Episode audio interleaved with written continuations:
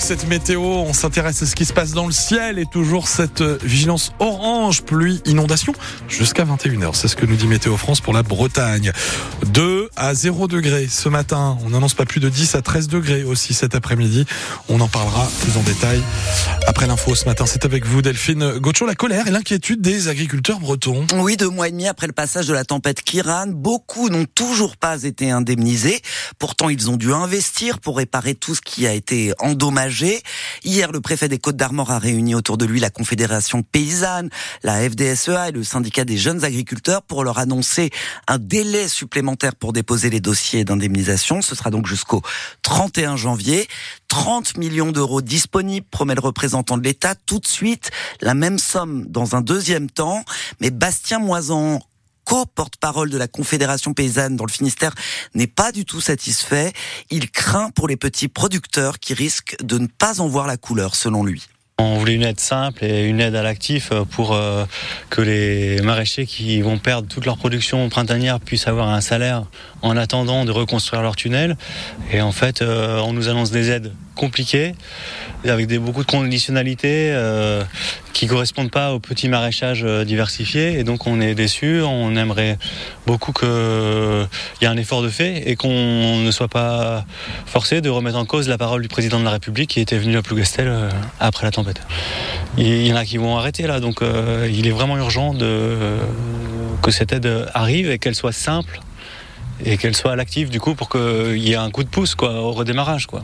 Bastien Moison, euh, l'un des porte-parole de la Confédération paysanne dans le Finistère avec Léo Rosé. Une nouvelle réunion avec les syndicats est prévue euh, cette semaine en préfecture. La Confédération paysanne menace de se mobiliser s'il n'y a pas d'avancée concrète. 36 départements restent en vigilance orange, euh, selon le dernier bulletin météo de Météo France, dont 31 pour neige et verglas. Les transports scolaires sont suspendus dans une grande partie du nord-est et ouest de la France, dans le Grand Est, une partie de la Bourgogne-Franche-Comté, les Hauts-de-France et en Normandie. Et vous l'avez dit, euh, Baptiste, avant le journal, les quatre départements bretons restent en vigilance orange, pluie et inondation. La Bretagne continue de vieillir plus qu'ailleurs en France. C'est l'un des enseignements du bilan démographique 2022 de l'INSEE paru hier. Un breton sur quatre est âgé de 65 ans ou ou plus. Et puis à noter également la chute spectaculaire des naissances, moins 3,1%. C'est un point de plus qu'au niveau national. À noter également une augmentation des décès de plus de 5%, liée notamment à la canicule de l'été 2022 et à l'épidémie précoce de grippe en décembre 2022. Plus de détails sur francebleu.fr. Et puis, la campagne de recensement 2024 démarre demain en Bretagne. 270 communes et plus d'un demi-million de Bretons concernés.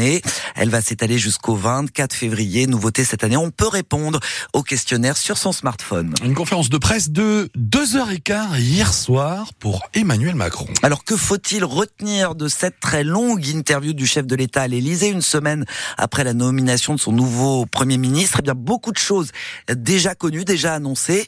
Et tout de même, cette annonce pour euh, relancer la natalité, euh, on vient d'en parler, un congé de naissance de six mois pour les deux parents mieux rémunérés en remplacement du congé euh, parental. Euh, Emmanuel Macron a aussi annoncé de nouvelles baisses d'impôts en 2024 en 2025 pardon pour les classes moyennes. Mais le cœur de son discours, Noémie Modin, a été l'école et ce qu'il appelle le réarmement civique. Emmanuel Macron veut retrouver le sens du symbolique avec la tenue unique qu'il préfère au terme uniforme. Une centaine d'établissements sont volontaires pour l'expérimenter, annonce le chef de l'État. Le test sera évalué en vue d'une possible généralisation à tous les élèves en 2026. La Marseillaise, enseignée dès le primaire, J'y suis favorable, répond le président, sachant que les programmes actuels incluent déjà la possibilité de chanter des couplets de l'hymne national dès le CE2. L'enseignement moral et civique, lui, sera bien renforcé, passant de 30 minutes à 1 heure par semaine au collège. Ça avait été annoncé en juin dernier. Emmanuel Macron a également parlé d'art. Il souhaite que le théâtre devienne un passage obligé dès la rentrée prochaine, mais on ne sait pas sur quel créneau horaire. Enfin, le chef de l'État a redit sa volonté de généraliser le SNU, mais c'est dans la lignée de son projet initial et il veut réguler l'usage des écrans pour les jeunes. Noémie Bonin, le chef de l'État qui est aussi revenu sur la polémique créée par son soutien affiché le mois dernier à Gérard Depardieu, mis en examen, on le rappelle, pour viol depuis 2020. Je n'ai aucun regret d'avoir défendu la présomption d'innocence, déclare le Emmanuel Macron, qui parle également d'indulgence pour sa nouvelle ministre de l'Éducation, Amélie Oudéa Castera, après des propos qu'il juge maladroits. Elle s'en est excusée. Elle a bien fait. C'était en juillet dernier, de retour de boîte de nuit. Une jeune femme de 18 ans avait pris le volant ivre pour ramener six amis. Sa voiture avait fini sa course dans un mur à la Roche-Maurice dans le Finistère. Une passagère avait été tuée et deux autres blessés. La conductrice, une serveuse sans antécédent judiciaire, a été placée en garde à vue à l'Andivisio et déférée au parquet de Brest hier. Son procès aura lieu le 24 juin. En attendant, elle a été placée sous contrôle judiciaire. Un collégien de seulement 14 ans interpellé par les gendarmes à Brest. Il sera jugé par le tribunal des enfants le 29 mars. Le 5 janvier, il aurait brandi un couteau et menacé de viol une femme dans un bus à Guy Pava avec un autre adolescent qui n'a pas été retrouvé pour le moment.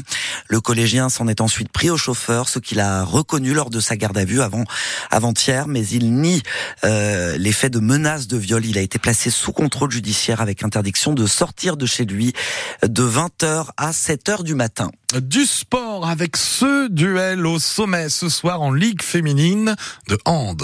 Le BBH se déplace chez le leader Metz, son meilleur ennemi, c'est à 20h. Les handballeuses brestois sont deuxième au classement. Les deux équipes ont remporté tous leurs matchs en 12 rencontres disputées. Et l'enjeu est de taille ce soir car les gagnantes prendront une sérieuse option sur le titre de championne de France, même si on n'est qu'à la moitié de la saison, Thomas Lavaux. Un choc comme aux plus belles heures. Metz, 21 victoires en 23 matchs, toutes compétitions confondues. C'est le rythme que l'on pouvait attendre. En revanche, Brest vit plutôt bien sa fin de cycle. Dans quelques mois, beaucoup de choses vont changer au BBH.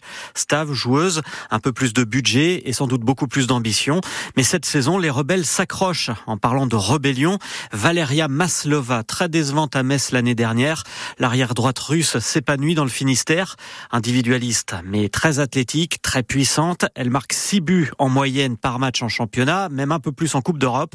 Un bon complément au Alicia Toublanc ou Pauletta Fopa, bien connu. Est-ce que ce sera suffisant pour rivaliser avec Metz? Ça, c'est une autre question.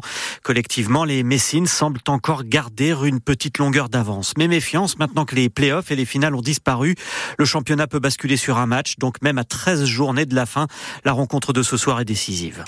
Et puis hier, on a eu des nouvelles de la gardienne du BBH, Cléopâtre Darleux, euh, sur Instagram. La reprise est autorisée, dit-elle, sans donner pour le moment de date. Elle est absente, vous le savez, euh, des terrains depuis 11 mois à cause d'une commotion cérébrale.